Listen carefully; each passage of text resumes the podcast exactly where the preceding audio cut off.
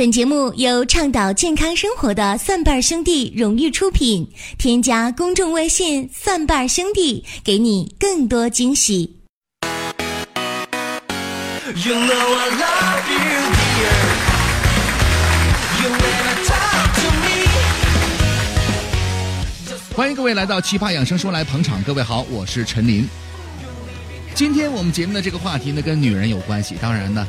呃，在节日期间呢，给女人买点什么东西呢？我们知道女人这个物种啊，非常的特别。为什么呢？她呢可以没有老公，可以没有亲人，也可以没有爸妈，但是有一样东西绝对是有的，谁呢？大姨妈，这是女性的一个独有的生理特点呐。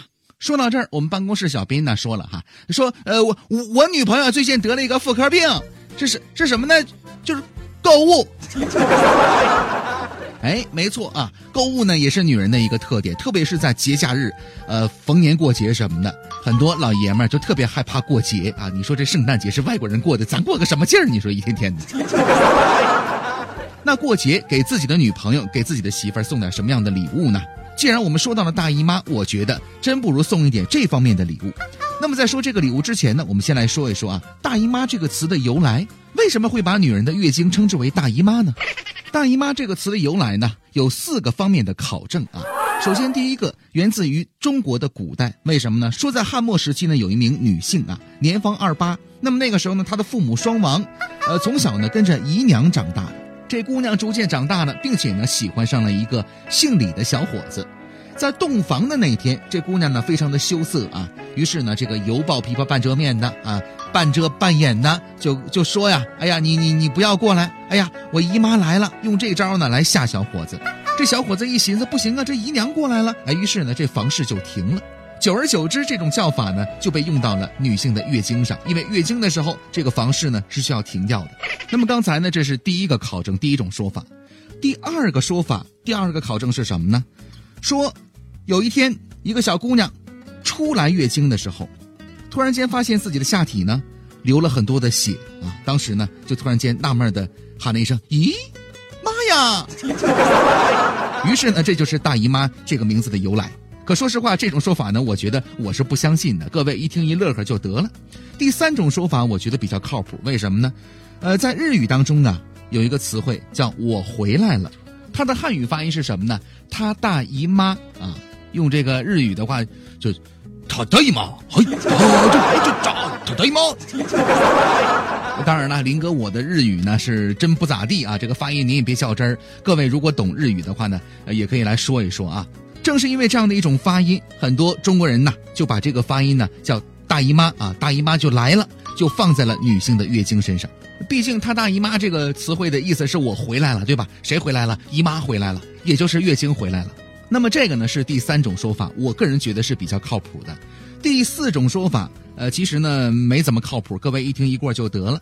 说怎么回事呢？在古代，女子来月经的时候啊，因为呢缺乏常识、缺乏知识，所以呢不敢随意的走动，她也不能走动，对吧？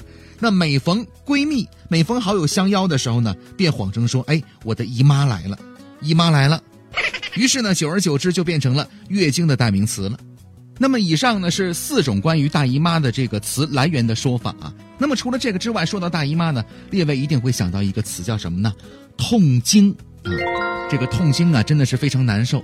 很多男人其实根本体会不到那种疼痛，但我知道肯定比男人的蛋疼要疼很多啊。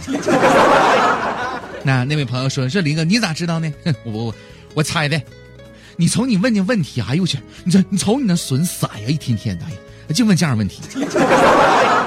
面对女性的痛经啊，其实有很多的误解，很多的这个常识性的错误啊。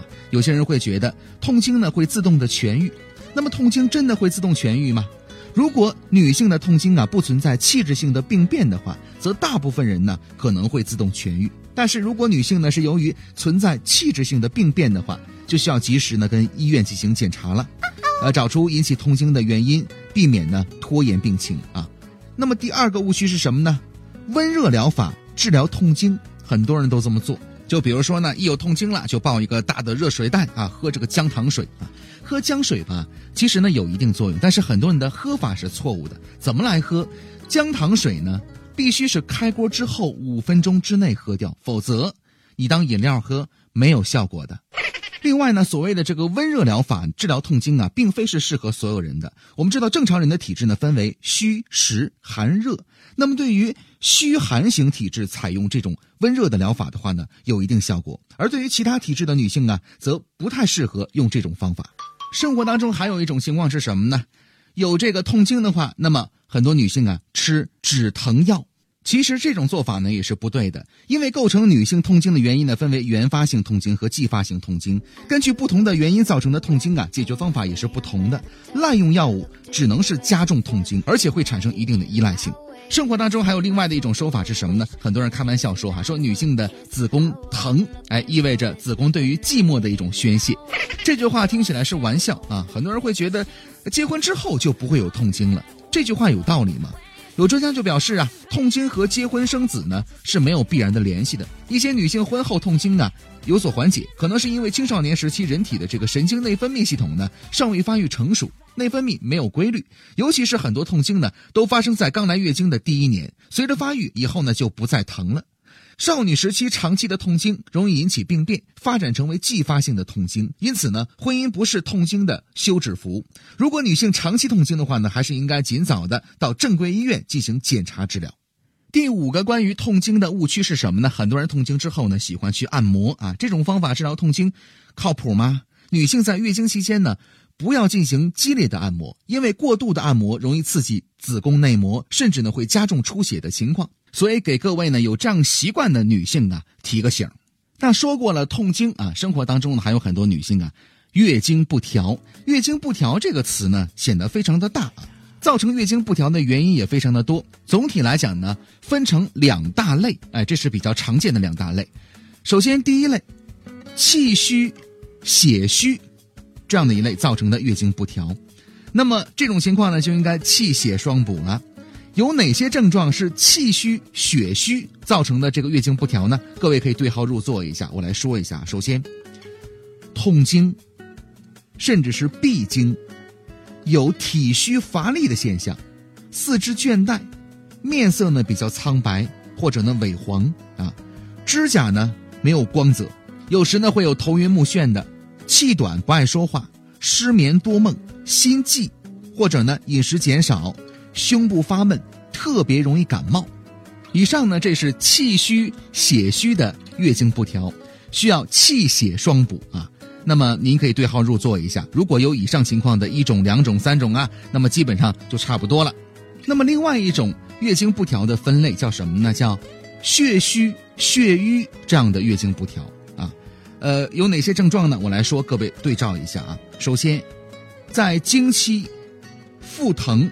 腹胀、经血量少，并且有块儿；经期超前，量多，颜色呢发紫粘稠，有血块儿；月经的后期呢量少，颜色淡，并且呢可能伴有眩晕、失眠、心悸、面色苍白、神疲乏力这样的一些症状。如果有以上情况的一种、两种、三种啊，那您呢就有可能是血虚。血瘀型的月经不调，说过了，女性的月经该考虑考虑，男人应该给女人送什么样的礼物了？送包送表不如送一个准时标准的大姨妈。各位呢可以关注我们的公众微信账号“蒜瓣兄弟”，来参与我们的一个活动啊，叫做晒幸福的活动。怎么来做呢？甭管是两口子还是男女朋友，只要二位呢一男一女照一张。晒幸福的合影发送到我们的微信平台当中啊！经过评选之后呢，我们前六名的朋友都将获得一份大礼包。那么第一名的获得者呢，哎，将获得我们赠送给您的一份价值一千块钱的健康大礼包，其中包括女性的大姨妈汤、男性的玛卡含片等等啊。这个内容呢可以自选的。那么这个女性的大姨妈汤呢，分成两种类型，刚才我也说到了，分别是气虚血虚和血虚血瘀两种不同的类型。并且呢，这个大姨妈汤啊，吃起来非常的方便，它就是一包茶，放在水里面一泡，哎，就可以喝了。这个活动的截止时间呢是在十二月的三十号。欢迎各位来关注我们的节目，欢迎各位来关注蒜瓣兄弟，下期节目再会。